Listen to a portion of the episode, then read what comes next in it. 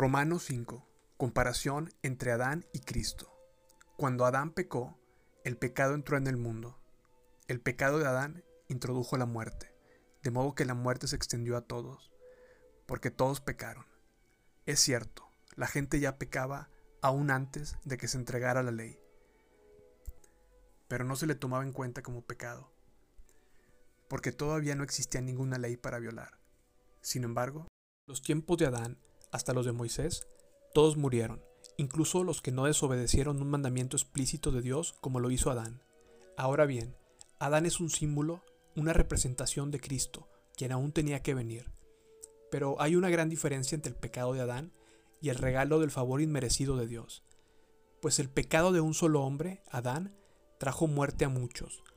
Pero aún más grande es la gracia maravillosa de Dios y el regalo de su perdón para muchos por medio de otro hombre, Jesucristo.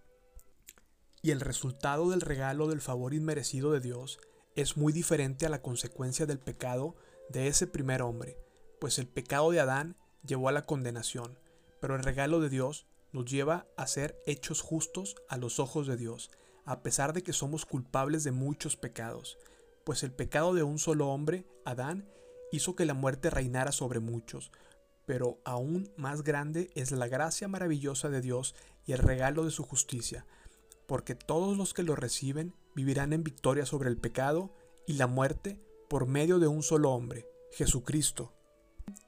Así es, un solo pecado de Adán trae condenación para todos, pero un solo acto de justicia de Cristo trae una relación correcta con Dios y vida nueva para todos.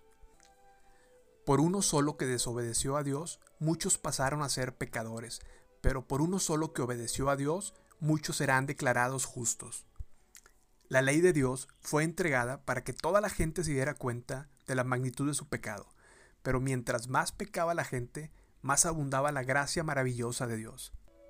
Entonces, así como el pecado reinó sobre todos y los llevó a la muerte, Ahora reina en cambio la gracia maravillosa de Dios, la cual nos pone en la relación correcta con Él y nos da como resultado la vida eterna por medio de Jesucristo nuestro Señor. Cuando éramos totalmente incapaces de salvarnos, Cristo vino en el momento preciso y murió por nosotros, pecadores. Ahora bien, casi nadie se ofrecería a morir por una persona honrada, aunque tal vez alguien podría estar dispuesto a dar su vida por una persona extraordinariamente buena.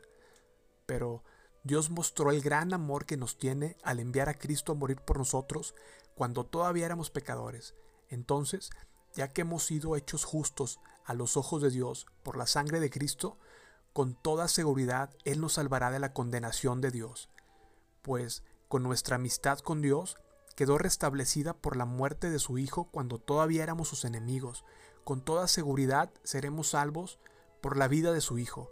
Así que ahora podemos alegrarnos por nuestra nueva maravillosa relación con Dios, gracias a que nuestro Señor Jesucristo nos hizo amigos de Dios.